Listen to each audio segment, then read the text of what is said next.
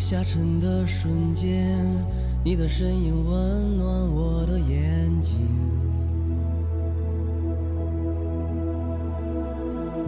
在断裂的边缘，你的双手带我脱离困境。十五年前，我在从北京昌平开往市区的一条生命公交线三四五支线上，听着高启的专辑《魔幻蓝天》。度过了许多个睡不醒的周末的清晨，因为我要去航天桥上新东方英语课。你能想象《生命是一次奇遇》这首歌中所唱的，在下沉的瞬间，你的身影温暖我的眼睛；在断裂的边缘，你的双手带我脱离困境。对于彼时彼刻正人挨人的挤在一辆严重超载的十八米长的大通道公交车里的我来说，是一种怎样的触景生情？所以常常会满含热泪啊，觉得这歌就是为我写的，然后从中得到某种力量，告诉自己：天将降大任于斯人也，必先苦其心志，劳其筋骨，饿其体肤，空乏其身，行拂乱其所为，所以动心忍性，增益其所不能。你可能就会理解高启在一个学生妹的心中，因此占据了非常重要的一席之地，是一件多么自然而然的事儿。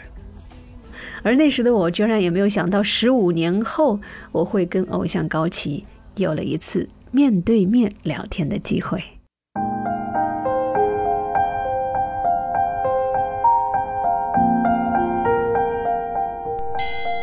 对你要是让我真问我的话，我还真的得说，这个事情对我来讲是挺玄乎的一件事儿。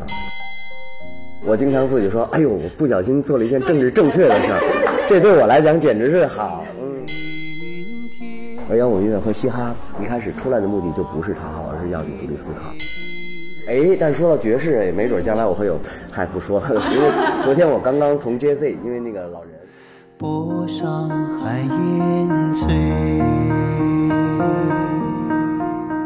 现在我们听到的这首歌是高旗在今年夏天发行的新专辑《宋词集一》当中的第一首作品。词的部分选取的是宋代文学家范仲淹表达漂泊异乡、相思离愁的词作《苏幕遮·碧云天》，旋律的部分则是高启的创作。当你听到这样一首清雅宁静、意境悠远的作品，我想你的第一感觉一定是：这真的是高启做的音乐吗？我跟你的反应一样吃惊，又禁不住心生欢喜。乐迷们这么多年的盼望。这么多年的隔空喊话，终于换来了高旗出乎意料的脱胎换骨的全新作品。我们在这儿集体起立向偶像致敬，偶像来了来了来了！怎么就在这里啊？请坐，高老师。我终于见到偶像了。您弄我不好意思。二零一二年的某一天，你就看到你在读那儿翻的书，突然之间就会有那个旋律，嗯，像灵感一样就迸发出来。那个其实说起来是挺玄乎的啊，那一刻。对，对，你要是让我真问我的话，我还真的得说这个事情对我来讲是挺玄乎的一件事儿，就是，嗯，就是反正就是因为小时候想过这件事儿，但是没有认真的真的拿着宋词那个那天说，哎，反正那天我在我记得我在给另外一个人写一个什么音乐。写了一堆，哎呦，我还挺快写的，哎，想不太多，拿宋词再过来唱，哎，张嘴就，那就我第一个唱的是一叫特别难的叫《贺新郎》那个词牌，将来你们会听到哈，然后特别复杂和长的旋律，就反正我，哎，我怎么好像感觉我就就知道这些旋律似的，然后就就是就拿着宋词就唱了好几天，然后就就感觉我知道。因为这样一首词，你大概创作这旋律多久？可能就就那歌那么长的时间。对，有些歌我恨不得就连一个音符都没改过，但有些可能稍微，嗯，有些有些过程，像。您您信佛还是信上帝？我信比他们更大的一个生命吧。哦。比佛和上帝更大。他借了你的嗓子唱出来。也不是，你要从咱们从量子力学和这个玄学的，其实我们这个生命是一个巨大的共意识共同体嘛。那么。可能灵感就来自于这个整个的这个意识共同体的这个网，只不过你那个瞬间接到了或者怎么着，可能也没有什么太玄乎的。从量子物理学的角度讲，嗯，反正有点玄乎吧，但也也不是太玄乎，因为我我写歌也也以前也都是这样的，嗯嗯，也会有比这更玄乎的事儿。但是有一些，嗯，曲调，嗯，类似，好像《相见欢》就是就是，就基本就是第一次弹完之后一个音符都没改，而且我事后我也会回头自己考证嘛，拿同样的词牌，然后自己感受这个旋律，最后觉得啊，其实它就应该是自然天成的一个旋律，好像就是这样。在中国历史文化长河中。宋词元曲的文学成就一直占据着巅峰之作，是不朽的文化瑰宝。然而，宋词词本流传至今，音乐的部分却早已失传。音乐人高齐在某一天的机缘巧合之下，如有神助般的对着手中的宋词随口唱起了曲，继而在不久前推出了全新童声合唱专辑《宋词集一》。张专辑中共收录了五首经典宋词：苏幕遮、江城子。念奴娇，临江仙，相见欢，以童声合唱的形式表现出来，简单中透着天赐一般的优美。他的好友音乐人李健也参与了其中两首作品的领唱。李健独特的声线、气质、修养以及强大的文化气场，为童声合唱注入了更加俊逸浓厚的色彩。接下来，我们就仔细来聆听这首。苏幕遮，碧云天。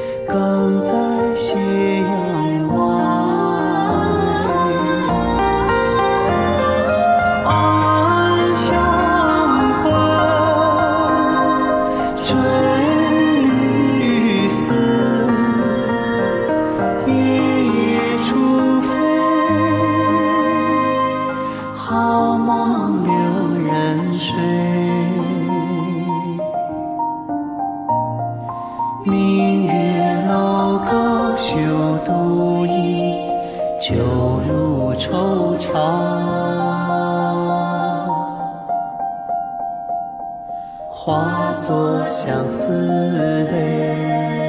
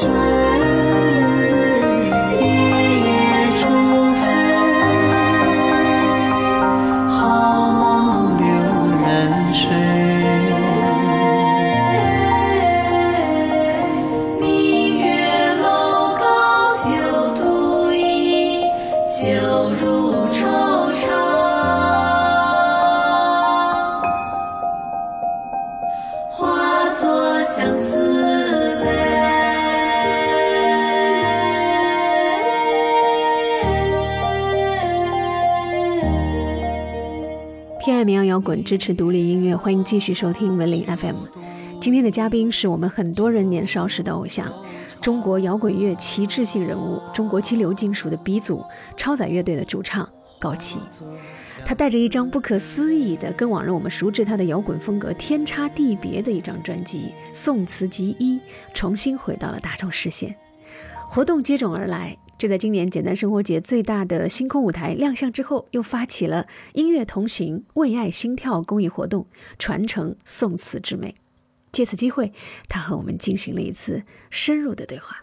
简单生活节那天演出爽吗？还行，挺舒服的。本来以为我们到哪儿都下雨，结果那天居然雨停了。对的，对的。因为我们前一天在南京还下雨呢。看到欧阳老师发微博，南京那天对。对。挺冷的。啊，欧阳。然后觉得跟欧阳靖老师的合作现场，我也看了，觉得特别棒。啊。然后您自己的体会。我觉得特别棒，因为之前一说我就相信一定会特别棒，因为他是特别那个美国范儿的嘛。然后我有好多朋友也就这样，我知道一定是那种特别酷的、好玩的这个。特棒有才华的人，然后之前我们有一次对，在那个录音棚里怎么做怎么做，一见面就一见如故吧，反正嗯就知道一定会弄得很好。但那天我听后来的那个外面 PA 就是呃那个大喇叭里面，他一开始的声音没推出来，嗯对，所以我也挺遗憾。但是我们在台上。是听得很清楚，就是知道他从头就进了，气氛就调起来了。我也纳闷儿，哎，为什么大家没开始吼起来呢？啊，结果后来知道外边声音没出来，哎，就是一点小瑕疵吧。嗯，今年应该说是嘻哈元年嘛，嗯多人是冲着欧阳老师去的，嗯，然后呃。这个问题您千万不要介意。没问题，没问题。呃，我们的老一批的这个死忠粉丝肯定是全都在前台围着没走，后来会走掉一点。对。您有观察这几年的乐迷的一些变化，在群体上的变化？呃，有，有时候反正挺好玩的。这个 其实你要说嘻哈元年是冲出水面的元年哈，但其实我特早就嗯看很多中国嘻哈的乐队，包括零零年开始，或者是甚至零四零五年，北京就有很多。说的特别好的，当然也有混血儿，也有北京人，什么都有，嗯，所以一直他们就在表达，他们在找机会，可能今年这个机会特别好，完全就释放出来了，嗯，所以就说好多时候这个文化是蕴藏在底下的，我相信歌迷和所有这些嗯喜欢文化人的他们的力量会构建将来。中国的这个音乐文化的主主要的这个场景吧，就像嘻哈这种情况，包括摇滚乐也是。但我是觉得哈，就是社会越成熟，越会进入一个分众市场。那么摇滚乐也是有它的分众市场，嘻哈有它的分众市场，嗯，甚至以后流行其他都有。所以那每一个人其实最简单的事儿就把你自己该做的事儿做好。那么有多少摇滚乐迷就看你自己的能 能耐了。那当然，希望越多越好，但是我也会看到，包括我们的歌迷也是，嗯，从零几年哈到到现在，甚至有些人说，哎，我是九六年出生的，我说啊，跟我们的第一张专辑是同龄人，知道吗？也挺多的。这样，我也觉得特高兴，因为还有那个很很小的小孩会喜欢我们的音乐，然后也希望这个将来会更多吧。那我看到其他的。乐队的那些乐迷的那个感觉，我也有时候我我觉得挺好玩。他分析，比方这就扯远了啊。那比方说，我像听到我特喜欢的一个乐队叫声音玩具。哦，声音玩具。哦，对，他们对欧欧欧家园，就他们那音乐就是非常棒，特别经典的这种迷幻音乐。但是在今天这个市场，他们还能生存，而且活得特别好，有那么多乐迷，就说明了中国摇滚乐的乐迷们就是就在。对的，厉害，厉害很多很多。那九十年代是不可想象的事情。那么我就觉得特有信心，看所有的这种，因为我们做音乐的目的，最终其实并不是一定要成为一个亿万富翁哈，或者是一个那个嗯什么铺天盖地的什么。但嗯在音乐里面享受，如果你的乐迷能够支持你，嗯做好的音乐，然后不用看别人的脸色，自己。呃，把这一生活痛快了，我觉得这已经是摇滚乐，非常摇滚乐了。你们当时在九六年的时候和现在这些摇滚乐这些群体有什么变化？我觉得是好的变化，因为呃，九六年那会儿，嗯，相对来说就就一个特简单的一个情情况嘛，就是全场大合唱的情况出现的就比较少。但现在的话，好多都是能够全场大合唱，就说明，嗯，他们是真正的喜欢你的歌，而且唱下来，而且在现场。就有这种所谓灵魂上的互动吧，通过音乐，嗯，那么可能九六年、九七年的话，嗯，在之前老崔也会有这样的，但是好多时候更多的人来是看一个热闹，说啊摇滚，啊摇滚就是啊叮当造，哎行来看看造，哎呦哦造真好玩，但其实并没有说有这种长时间的心灵的互相的沟通。像我们了解，我们喜欢音乐队，一定会先听的音乐，然后哦会唱其中好多歌，然后感觉他在讲你自己有切身有关的一个故事，然后你会跟他。就是更深的进入他世界，然后可能去看他现场演出，然后你就自然而然的就大合唱上了。那这个现在新的乐队和好多歌迷好像就是这么一状况，那就是特别好的现象。那九十年代可能会，嗯，你们是通过媒体讲这个故事啊，觉得那会儿是一个什么黄金时代，但事实上那个时时期它的市场市场份额没有现在这么高。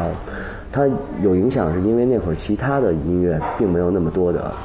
就比如说流行音乐都没有起来那么好，中国的原创音乐那会儿有一段时间只有崔健，包括那个黑豹什么唐朝，那么它一定受到很大的关注，但并不是它实际的整个的这个平衡的市场发展到如何如何强悍了。而今天我觉得是有这种趋势的。而且那会儿是少，大家没见过这种形式。对啊，也没有别的音乐音乐来跟你抢。那会儿没有《中国好声音》，也没有这个什么超级女声，什么什么 hip hop 也，那 hip hop 是新新的事儿，任何人都没有。所以你是觉得，就是说，这个听歌的人的集体的一个整体素养是是在进步？是的。但是现在很多人说，听歌的人可能少像以前那么。啊，那我是说，可能是相对听摇滚乐这帮人，我觉得是在进步。听别的音乐的我就不好说了，因为事实上我有人感觉，好多其他音乐，哎，这个挺火的，是吗？哎，我听一个，什么情况？那个啊，拜拜。然后我就我也搞不清楚了，所以，但是我只能看到这个摇滚乐歌迷，他们确实特别好，包括我们的交流，碰到新的歌迷，哎，跟你聊天的感觉和我都觉得特别好。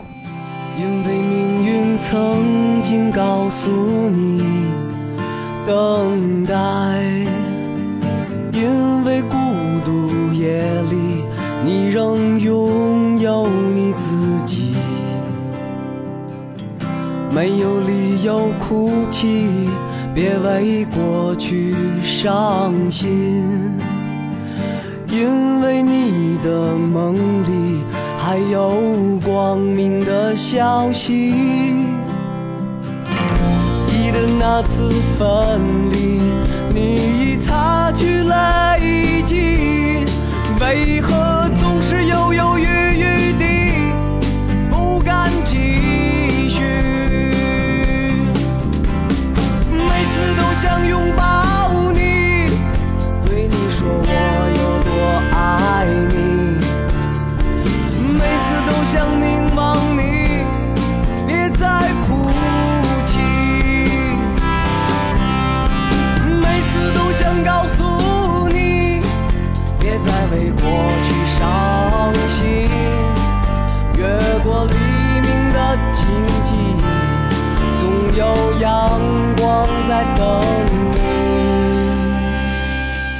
说每次都想拥抱你，是我当年非常喜欢的作品之一，收录在高旗和超载乐队2002年的专辑《生命是一次奇遇》当中。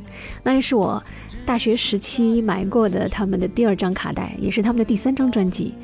然而，自此之后，除了在北京做过一场被称为中国摇滚史上经典现场的高旗和超载不插电演唱会，呃，当然也出版了这场演唱会的现场演唱专辑《生命之诗》，之后呢，就再没有新的专辑出现了，有的只是零散的一些定制作品，比如说为电影《男人上路》创作音乐，当然这部电影后来拿了金鸡百花的最佳故事片奖啊。还有央视欧洲杯直播节目《豪门盛宴》，呃，做主题曲《生命的盛宴》，呃，我知道那首主题曲还有交响乐版啊，这也是能够充分证明高旗作为一个音乐全才的有力证据。呃，说到底，他的确是这些年偶有在大众面前亮相，但是每次亮相都受到了乐迷的百般期待与欢迎。我能了解到的途径啊。留意到他最近几年出来活动的时间，也几乎要追溯到二零一五年五一期间的北京乐谷理想音乐节。而让我这个虽心系北方却身在南方的人最为关注的，却是二零一六年他登上了在上海举办的简单生活节的舞台。虽然只是跟杨乃文小小的 feature 了一下，但我还是把它看作了一个很强烈的讯号。加上一六年他一直都在做音乐节目《大事发生》的嘉宾主持人，所以我会下意识的把所有的这些信息叠加起来，然后判定这是个高旗全面回归的最大发生。直到二零一七年，高旗登陆简单生活节最大的星空舞台，这成了我之前那个颇为主观的判定一个非常有力的佐证，也着实让我内心狂喜。那么，问题来了，这些年他到底在做什么呢？他在二零一五年组建幻境工厂童声合唱团，开始录制一些宋词歌曲的系列作品，并交出了一份令许多人不仅是满意，更是惊艳的宋词集一。又是为什么呢？是如何做到的呢？我们接下来继续有请高奇。这件事情同时发生在一个人身上，大家会真的觉得有很多的疑问的。嗯，您是觉得这是一个转换，还是说两条线可以并行？啊，一直是并行的，一直是对，一直是并行的。就我以前也做很多其他这种，呃，这样的音乐什么的，那个也写过电影音乐，然后写过，嗯，没到交响乐吧，反正差不多就是，因为我我一直自己知道我是一个，呃，就是比较宽泛的，就是宽的一个作曲或者是怎么样，嗯，所以都可以同行，同时并行。也并没有转变风格，我真的没有转变风格，我是做一个之前就会做的事儿。就如果把它比较成体内的两股真气的话，有时候会有打架的时候。呃，不，我觉得这个两股真气并行特好玩，让我觉得可以经常在不同的世界切换，你知道吗？因为这回是第一，确实是好多第一次，是第一次编那个多声部合唱。嗯。然后我发现哎特好玩，然后加上辅调的声部，然后。嗯，还是第一次用这种古典小品的方式编。我说的时候，我也在问，因为这这气质和我那个摇滚乐差太远了，估计别人想不到吧。但是我自己自得其乐吧，因为它也特好玩，它它是另外一种好玩。嗯。那如果是说现在就是用学一种来表达，你要表达自我自己的内在的话，你是摇滚还是？当然是摇滚乐。是摇滚。对对啊。还是你的一个意识形态的表达。没错，你说的太对了。对，其实呃，就是呃，高旗可能就是一个意识形态的一个音乐，所以我这个不可能叫我的名字呢，所以我起了一个幻境工厂这名字，就是不带意识形态，纯的是这种人类的音乐的美啊，或者是其他的这些东西，就是幻境工厂的这么一个 project。嗯，所以意识形态是非常重要的，因为你自己所创作的音乐就是摇滚乐，尤其就是讲自己的意识形态。所以你最近都有在写一些摇滚新的摇滚乐。对，一直在。对我还没有出专辑，这个惭愧的我，对，不敢跟别人说。嗯。那像您刚刚说，你也写过电影音乐，嗯，写过包括类似于交响乐这种东西，嗯，摇滚歌手的活法，嗯，或者他靠什么赚钱，一直是很多乐迷很关心的事情。迷。对。那今天有一个新闻，就是说，窦唯他给一个手机游戏写的时候，啊，您对这个有什么看法？他那价嗨就就牛了，因为毕竟大家都觉得现在因为。歌迷也都相对说宽容一点吧，比如说你，因为毕竟赚钱，大家都要过过日子，还还行。但是作为有些歌迷，他可能会比较极端，他说你原来是一个那么仙的一个形象啊，你现在去给手机游戏写音乐，嗯，可能会有一些不同的看法。是吗？那我那我倒问这歌迷，就是有这么仙的有才华的音乐家给手机游戏写音乐，难道不是大家的福气吗？对，嗯。对，反正我那个我九十年代干过好多事儿，维维持是生活。那个 有很有一两年的时间，就专门写广告音乐。哦，对对，写十五秒的、三十秒广告音乐，写了得有呃四五十条那种的。然后周围的人，反正什么办法都有，但是都是音乐呗。然后那那我我倒是挺想听听那个手机游戏，我觉得也挺棒的，是一个合作。因为豆儿的才华大家都有目共有耳共听嘛。嗯，所以就这这个完全没什么的。像像当时您给那个广告写这种广告曲啊什么的，这种应该因为不是我们说的甲方这种存在嘛？嗯，那肯定要是。可能不能完全的说按照您自己的想法。当然了，那就是至于很多就改啊，就是命题作文，这就有对，纯的命题作文，完全就是我要这个啊，行好，哎呀，我一定得满足你，然后是这样的。都是好脾气去应付嘛。在那个时候，为了生存，必须这样。但是后来我明白，我最我最受不了那个命题作文，因为我不是我不是那个 type，我并不是说我受就是合作都很好哈，我都完全明白对方都有要求，但我发现我不是那个能够完全根据要求做出东西的那种。人，嗯，所以就是没有心理上的原因，而是这个这个这个写作上的原因。那后来加入大事发生做主持人，这个也是一个生计的一个一个。那倒不是，那个不是，那个完全几乎是能说免费，几乎是免费，就是完全是这个，就是因为贾敏树和张培仁他们是。呃，大家都了解和中国火的创办者，当初也是我的，就是九六年的那张专辑的签约就签在他们公司，就是我的老板了。不仅是老板，而且是经过二十多年、三十将近三十年考验的好朋友，因为他们从九十年代就是特别真诚的来过来帮助中国的音乐。尽管我知道好多人有各种不同的说法哈，但我所见到的和我所接触到的和我亲身经历的，都是非常真诚的一种态度。然后。呃，努力帮助我们把音乐做得尽善尽美，然后方方面面都是这样，所以他们重新回来再再 开始他们的那个接生这个公司这事业的时候，嗯，就我一直看着他们在做每件事情，然后我几乎隔半年就会跟老贾会长聊上四五个小时这样的，因为就是交情在那了，没有别的。所以他们做任何事情，我都会特别努力的帮忙。我帮他们，我是很骄傲的，因为他们这个团队和他们的做的所有的事情，还有所有的这些这些一步一步的这种踏实劲儿，都是特别的出类拔萃的。所以去年大事发生就是这样，我觉得特别高兴的和他们玩了一年，可以说。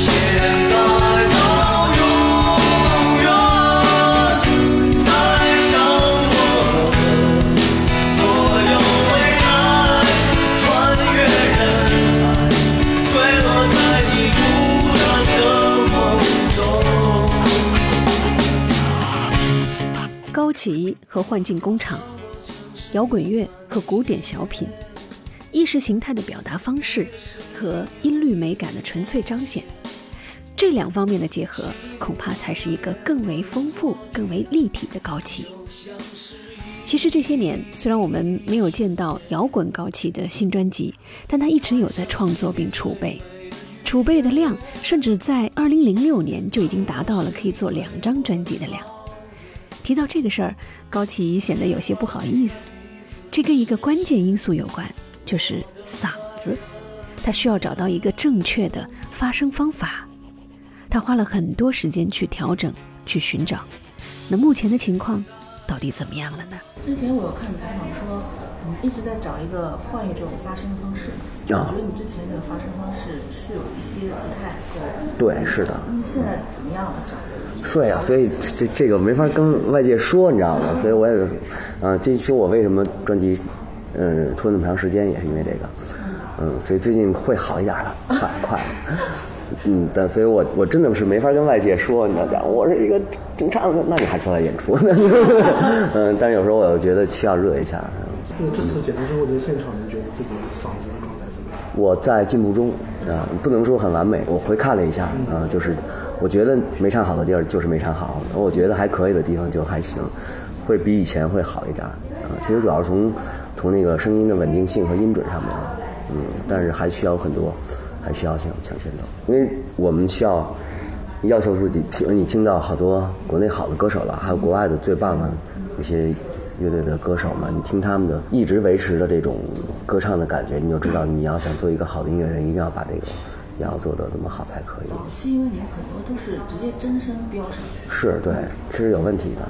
其实我就是三十几岁的时候尝到这个苦果，就是对。如果你要是，呃，这么狂唱一晚上的话，会有两三个月都没声。嗯，两三个月没对。对对，然后就就就是不对。但如果你用正确的方式的话，你会唱一辈子到七八十岁。Mick Jagger 照样唱的很好，因为其实他就不用嗓子的肌肉，就是找到就是对了，整个就嗯轻松。对，所有的好歌手都会都会这样的。为了这个看很多资料。对，也有老师也这样的，嗯，所以这个没法跟外人说，特别复杂的一个过程，而且我也没想到花了那么长时间。但其实我的那个。新专辑就是零六年就录好了，所有的音乐一进唱，我不行，这哥们儿，操，赶紧，然后就对，然后我后来又写了好多别的歌，然后嗯，就是那张专辑也放在那儿呢。嗯，现在开始加，最后可能有将近二十首歌一张专辑，所以如果我要是搞定的话，就出一双张。大家都已经很等很久了，你太多。那那个专辑的风格能够哪些风格？呃，我想想啊。没法归类，呃，其实我觉得可能我们新的这张是会比较回归，呃，根源重型摇滚乐，嗯，但是也有很多这个，呃，就是中速的 ballad，呃，和甚至一些呃，有很多 hip hop 的成分。那个我从零六年，你你们听过有一个那会儿叫不要怪我，因为后来改名，那也会放在专辑里，那个单曲早发过。就是 hip hop，我我就我也特喜欢，就是唱加上 hip hop，因为有时候感觉好多事情意犹未尽，然后需要人帮我说一下，然后就说，所以里面有可能有三四首歌都会加一些说唱，但是还是重型，嗯，大部分歌是重型的这种根源摇滚乐吧，嗯，然后还有有些有时候也有一些民族因素，但也没法一概一言概之吧，反正我想还是嗯。非常具象的讲一些我们整个人生的故事，嗯。所以我能不能理解说，从您从呼吸乐队到超载到后面的呃魔幻蓝天，嗯，生命是一子区这些专辑的走向跟你的生命脉络的走向其实是一致的。对，还真的是，嗯，有时候回头看看，我觉得哦，还行，我那个没有，大部分时间没有骗自己，嗯，就糊涂的时候也也挺糊涂。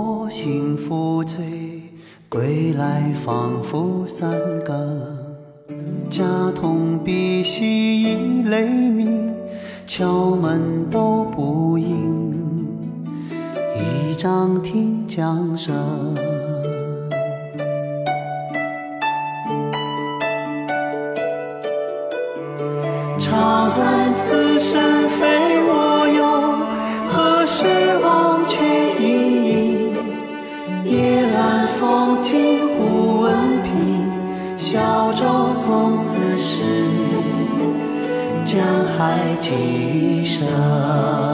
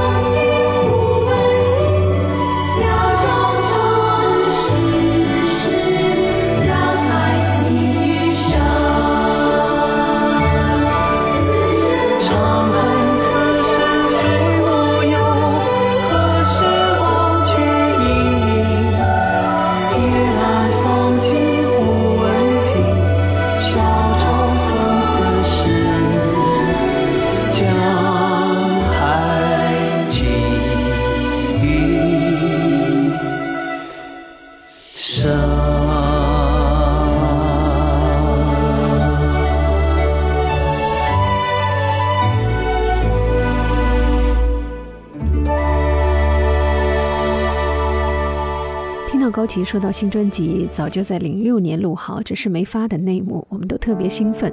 未来的日子会因为有所期待而变得带劲儿。我想，且把幻境工厂当做高旗积聚能量和自我修复的过程吧。不是常有一句话说吗？人生不是单行线，一条路暂时走不通，你可以拐弯儿。高旗这个弯拐得实在精彩。与广渠门合唱团这帮孩子一起录音的日子，虽然过程有煎熬有着急，但是孩子们的天真、聪慧、逗趣儿，却也在滋养和反哺着高启的内心，让他这个大人得以通过音乐看见孩子们繁忙辛苦却又纯净快乐的世界。这不得不说是一份独特的人生体验。幸好一个学期之后，宋词集一终于完成了。推向市场后，一切如愿。高旗的第一步竭力却忐忑的试探，得到了相当不错的反馈。这也让他把宋词元曲做成系列的想法得以推进到第二阶段。相对困难的是，我没想到那个路童声那么慢。对，就因为孩子们，嗯，我们找的那个广渠门合唱团嘛，然后他们。啊，录一次就知道了。哎呦，这全世界最最辛苦的人就是孩子们，因为他们背着巨沉的书包过来了。我说你每天干嘛呀？啊，礼拜一上午工作下，晚上那个礼拜二嗯，礼拜七啊，到礼拜七晚上了。核算这一礼拜七天，没有一天就是早中晚没有一个休息的时候，因为晚上是要学习，十点钟上床睡觉，早上六点钟起床。我，完了疯了！所以我们所有大人都特感慨，说现在当孩子太不容易了。所以他们后来学校特支持我们，规定每星期天的下午到晚上，就是可以来录音，所以就录了这么一个学年。因为是一个礼拜只能来一次嘛，那一次从一进棚，这老师就不停的开始啊，你唱那声部这那的，老师都快喝水的时间都没有，一直录到八点钟。哟，这首歌刚录了仨声部，因为其实我们那班孩子也不是合唱。一类重点校，他们二类重点校，所以那个团员的水平是二档，不是一档。我们也找不到一档，所以只能是二档吧。反正最后通过那个录音技术修，让他们更好听一点。所以整个一学期啊，这个五首歌，就有时候最长的是一首歌，录了五天，就意味着五六个礼拜。那比如说学校还有一件什么事儿，可能就两个月才录一首歌。然后这样录的慢死了，那我先录完五首，我就没耐心再往下录了，就把这五首赶紧先出了。但是他们肯定也会给你。会灵感好玩极了。那个跟孩子在一起特好玩，拼来拼去的，然后而且非常聪明的。你看我们录音的那些所有那些小的那种默契的那种，阿婷这儿切什么这乱七八糟，就分分钟全明白了。然后就给你就是都是一帮高智商的孩子，所以也挺挺乐趣的吧。那这个换是换会比较困难，然后后面就是不知道他会怎么样，因为你要发出来之后如果没有什么反响，泥牛入海。呃，钱也白花了，然后也不知道该怎么办，嗯，所以就是你咬牙管他呢，我们就发吧，反正大不了赔死完了。然后因为还有后面还有很多呢，而且我这五首其实全到最后，我不是诚心选的这五首啊，就是录了这五首就录完了。然后其实他们的气质有些接近，其实应该是分成不同的地方的。啊，我还有很多，我拥有差不多写了三十首左右的，我希望就是成为一个系列嘛，可以，主要是。希望能有一些反馈，能让我有钱继续做下边的。所以第一根完全是自筹。对对对，就自己花的钱这样。就做不做后面的，就取决于就取决于这个卖的好不好。对，是的，是的。目前已经可以保证的说，我可以做，因为大大不了我自己再花钱录下一张嘛。因为第一张已经已经还可以了，有这样的反馈，所以我已经很有信心了。特高兴，要不探这步的话，我也没法再往下做。如果可以的话，争取我们三四年以后，我们就会有一个系列的，嗯，整个音乐会的曲目都有了。这是一件非常有意义的事情。嗯，挺符合现在我们社会主义，社会这核心价值观。我我经常自己说，哎呦，我不小心做了一件政治正确的事儿，这对我来讲简直是好。嗯。啊，很适合上春晚的节目。很适合。对呀，好。我本来想问您的，我说是不是顺应了现在的这个潮流？后来一想，应该不至于。是是。恰 巧。不是，我经常自己得意，哼，你居然做了这么一件事儿，你行好。我我真的是撞了，就是因为宋词本来这个就是一个那个，嗯，但是完之后我还很得意，没想到我自己也来这么一个。听到高启这样爽朗自在的调侃自己，我们也更加确定《宋词集一》这张专辑在市场上的受欢迎程度，并打心眼里为他感到高兴。前面聊天当中，高奇一直在反复提到一个概念，叫五声音阶。可能非音乐艺术类的朋友不太熟悉啊，我这里可以做一个小小的 tip，备注一下：五声音阶就是五个音所构成的音阶，这是古代汉族音律，从宫音开始到语音，依次是宫、商、角、徵、羽。换成西乐的音阶，就是我们熟悉的哆、瑞、咪、嗦、拉，没有发和西，所以叫五声音阶。高奇提到五声音阶时，他觉得这是中国人血液当中的东西，因为他从来不听民乐，却常常会下笔有神，音律在脑中奔涌，如有神助般。包括提到朋友李延亮也是如此，说要民乐马上就能来。不过宋词一集并没有流于流行音乐当中常见的那种中国风，而是用了肖邦风。这一部分呢，我们不学音乐的人可能理解起来会有些困难，试试看吧。就当听高奇老师的讲座学习了哈。前是有接触过类似这样的，就是平时有积累，就是中国古乐的那种。其实真没有，就是，嗯，我可以写小时候的感觉。九二年的时候，我就会写那个命题作文，写一个中国古代的一些东西。然后我一直是从来没听过任何那个什么嘛。我说，哎，写下五声音阶吧。然后梆梆一写，哎，好像这五声音阶。天生都会似的，也没听过，你知道，我就感觉像血液里的东西。因为我从来不听民乐，我也不那个什么。但是你你要想说民乐，哎，来个民乐，哎，行，砰！因为我原来的音乐里面有好多民乐的东西，我这新专辑也会有民乐，包括我们周围的乐手。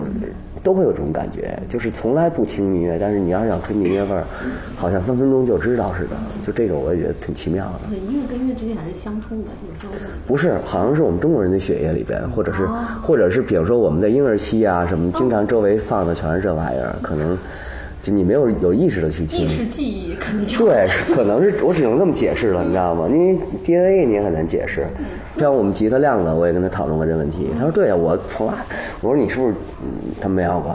虽然他是个宋词，嗯，可能你还是没有把去把自己往一个什么特别要中国风啊什么这个。啊，这个对我们就是正在考虑。我说肖邦风确实是因为肖邦是我特别热爱的一个古典作曲家。”嗯，其实宋词的好多那种沉下去的，就是肖邦的感觉特别对。因为你听苏幕遮的那个钢琴是我编的哈，就像我喜欢的肖邦的钢琴小品一样的那种感觉。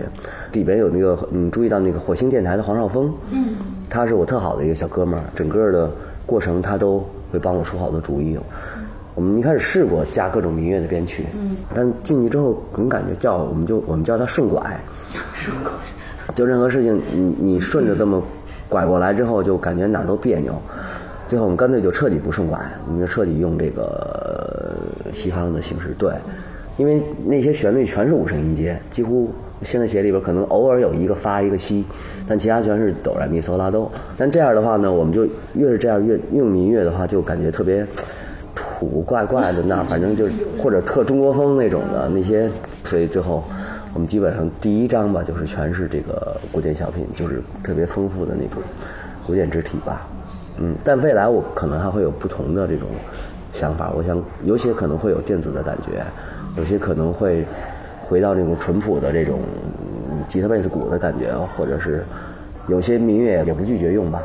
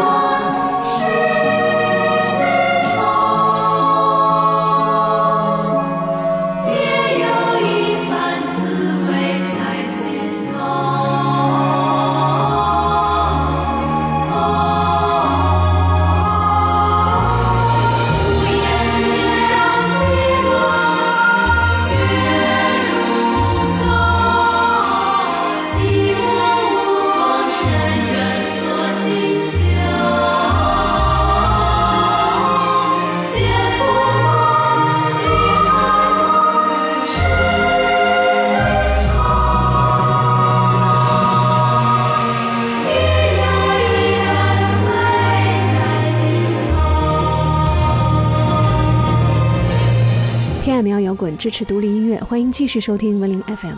今天的嘉宾是刚刚成功推出了幻境工厂童声合唱团首张专辑《宋词集一》的，曾经在八九十年代就与唐朝黑豹乐队齐名的中国摇滚骑士高旗。你现在听到的是《宋词集一》专辑当中第四首作品《相见欢》，无言独上西楼。这首有才华横溢的南唐后主李煜创作的名篇，词牌名为《相见欢》，咏的却是离别愁。无言独上西楼，月如钩。寂寞梧桐深院锁清秋。剪不断，理还乱，是离愁。别有一番滋味在心头。曾经在学生时代背得滚瓜烂熟，却未见得真正理解与体会的词，在现在的我们读来，是不是能真正感受到别有一番滋味在心头了呢？几十年的光阴，正是我们一步一步走过的人生路。无论是所受的家庭熏陶，跟家人的亲密关系，还是从前讨厌的、接受不了的音乐，变成了现在的最爱，一切的变化都会让你别有一番滋味。那您的父亲是不是这次参与您的整个这个这张专辑的制作过程，是参与你的音乐部分最多的一一一对一次了？嗯，是对，因为之前我也我也请他帮我呃合唱什么的，帮我编过。我们俩经常吵架，我跟我爸是那种 那种从小就嬉笑怒骂的关系，你知道吗？就贫来贫去的，嗯，然后经常他的思维也特别传统，然后我经常。说这和声你怎么能这么用呢？我说你能听吗？啊，能听能，就不能那么用。嗯，那好，嗯，就这么用，就这么用。然后我们俩开始吵，然后，然后有我觉得特好玩，就是我快五十岁了哈，我一个八十岁满头白发的老老爹，我们俩为了工作那儿乱吵架，特好玩，这也特幸福，因为谁也不会那个真吵，你知道吗？特别好玩的珍贵的回忆。像我们现在这两天，我们刚刚完成我们俩的合作。就是最终的那个谱子，因为要出版谱子嘛。最终的核对打完谱子以后，我爹是每来一版就拿老花镜认真的，就是因为谱子上面不能有一个错误嘛。我说爹，这事儿全交给你了。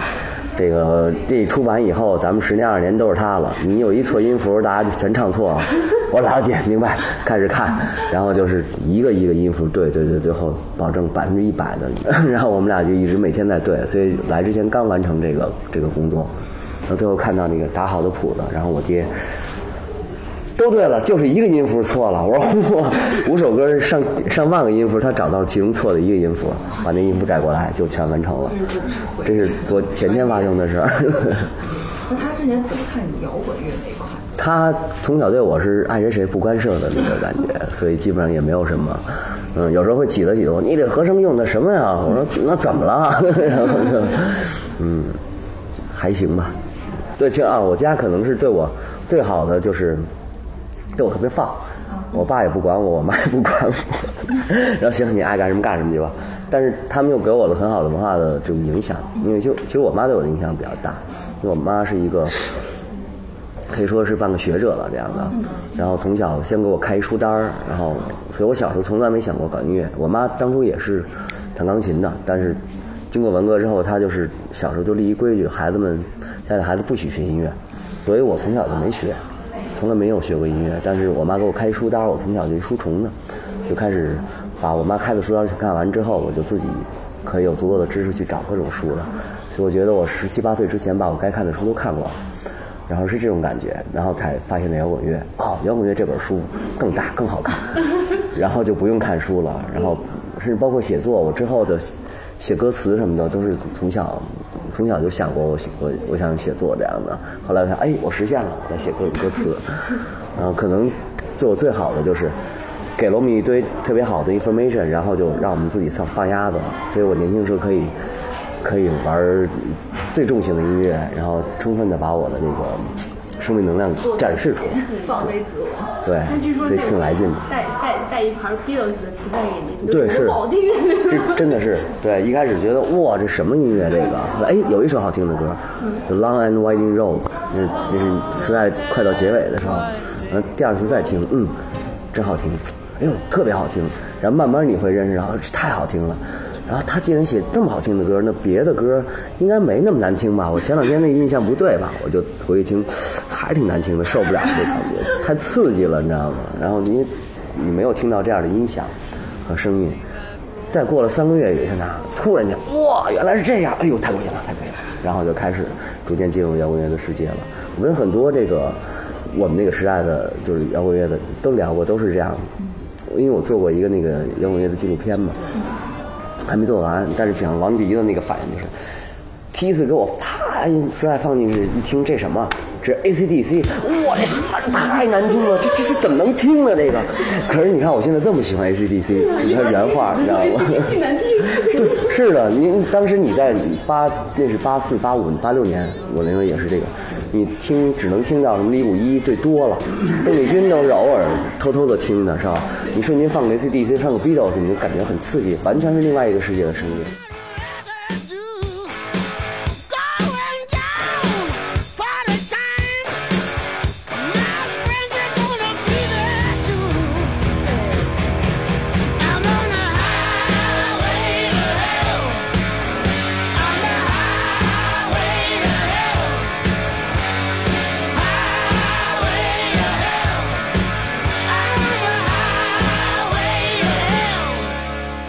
现在年轻小的那个听摇滚乐的孩子们，我觉得太幸福了，就瞬间信息爆炸。他们可能他们发愁的是是去听什么，而不是去找什么听。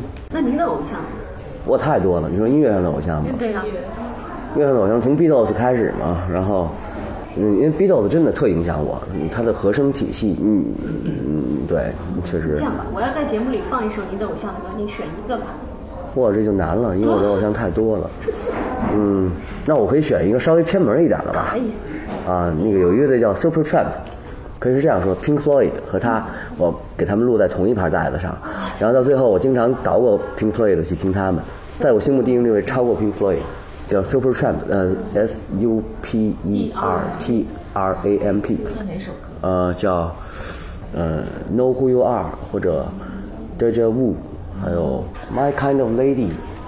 呃，Give a little bit 被那个经常翻唱，他们其实在欧美特别有名，经常在大街上就听到了一个乐队翻唱他们的歌，Logical Song 就很就很好，还有特别美的歌，像 Foot Over To Don't Leave Me Now，哎，反正他们就是几乎，你不用说了，就完完全全是那个。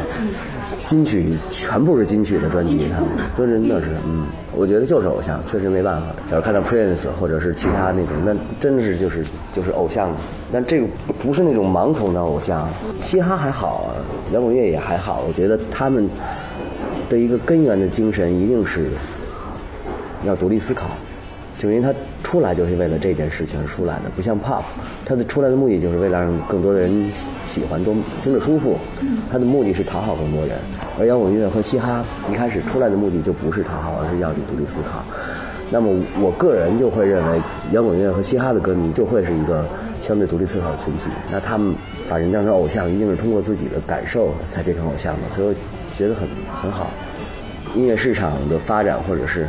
是自然而然发生的。我觉得我们任何人也没有什么能力来影响什么什么进程，只是把你自己眼前的那件事做好就可以了。比方，如果我从小是个做音乐的，我要尽百分之百的量把我自己能做的音乐做好。那么其他的人，我们这个历史自然的发展吧，就让他看会怎么样。但是衷心希望中国的孩子们在听音乐上面会越来越酷，而不是越来越傻。嗯，谢谢谢谢谢谢大家。辛苦辛苦你了，辛苦你了，辛苦大家。可以可以。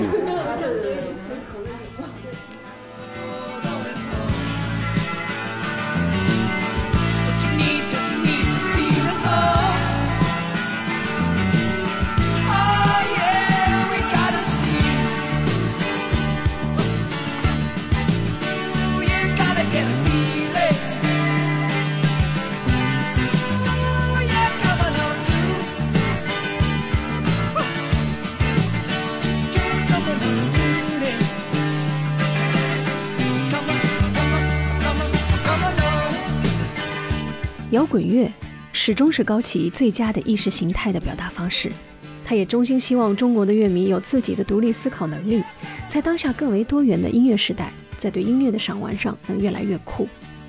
他说：“人生和做音乐一样，是一个先由简到繁，再由繁到简的过程。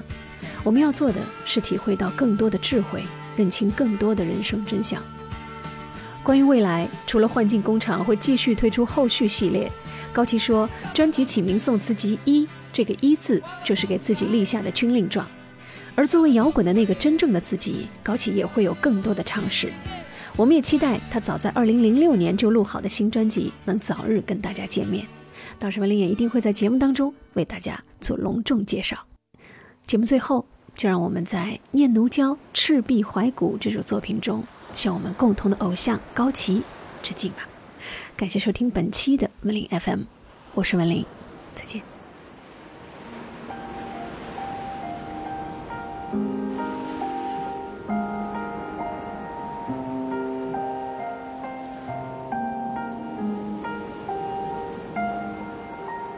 大江东去，浪淘尽，千古风流人物。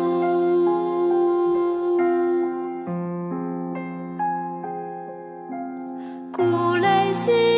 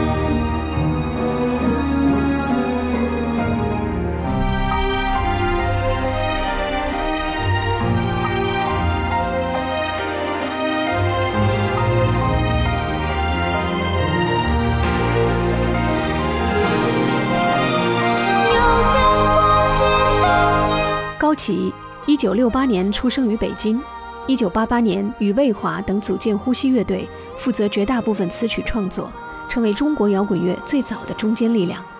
一九九一年组建超载乐队，任主唱，负责全部词曲创作。一九九六年，超载发行首张同名专辑《超载》，成为中国重金属音乐的里程碑。在这张专辑中，高旗对人性更深层次的探索。影响并启迪了后来的几代具有独立思考意识的年轻人。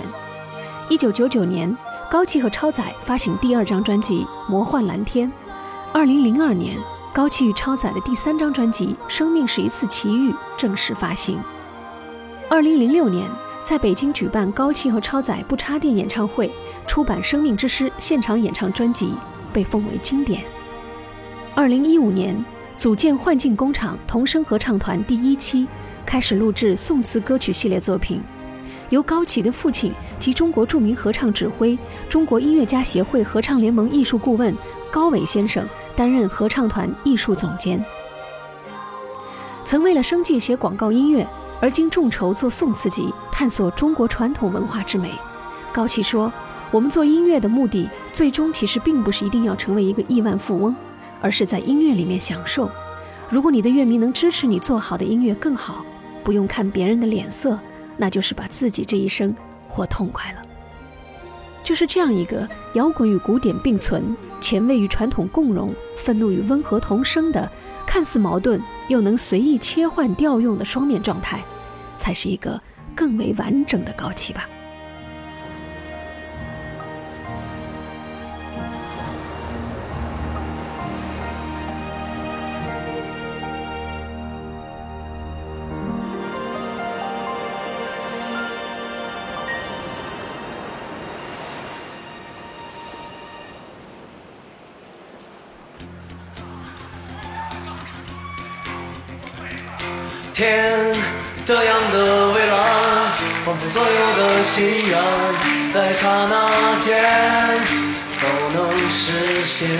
把腿都动起来吧！来，勇敢的期待奇迹的存在。今天的风会将它带来。宋词集一一是代表说一一代表着我给自己留了一个这个 一个一个军令状，然后你就是二六三，对我必须得有二六三，尽管我当时不知道，可能如果如果您牛入海，我就没二没三了。但是不管那套，我这军令状就是一。我看你好像是男性词人多一点。哇，女性女性词人说到李清照的歌，我还真没什么感觉，是吗？有是有，但是说让我仔细看过他，对我总觉得，就是内心世界表达出来的总感觉，哎，嗯，太矫情了是吧？大嘴巴抽你一下，我感觉是。但你要看辛弃疾和苏轼，你就会感觉哇，完全，尽管他拧巴，他也不是那种让你。嗯，你知道刚开始我第一感觉就是我想起了那个《将进酒》那首歌，陈永海博导他在网上那个时候不是特别火嘛？其实李白就是那个时候的摇滚诗人啊，是啊，对对，你们会听到新专辑里边也会听到，那那个是我最早做的，嗯，那是不不能说的，你听着到时候。新专辑就是零六年录好的。对对对对，零六年写了一首，就是这个。嗯，叫做唐诗大串烧。嗯，对，说你说到将进酒，我就知道了。嗯，但是那个是真是，嗯，惭愧，本来应该是零六年就出来的歌，现在还没有。我觉得我十七八岁之前把我该看的书都看过，然后是这种感觉，然后才发现的摇滚乐。哦，摇滚乐这本书更大更好看。那九十年代可能你们是通过媒体讲这个故事啊，觉得那会儿是一个什么黄金时代，但事实上那个时时期它的市场市场份额没有现在这么高。您信佛还是信上帝？我信比他们更大的一个生命吧。继续期待，高山背后无边的大海，荡尽尘埃，继续醒来，幸福。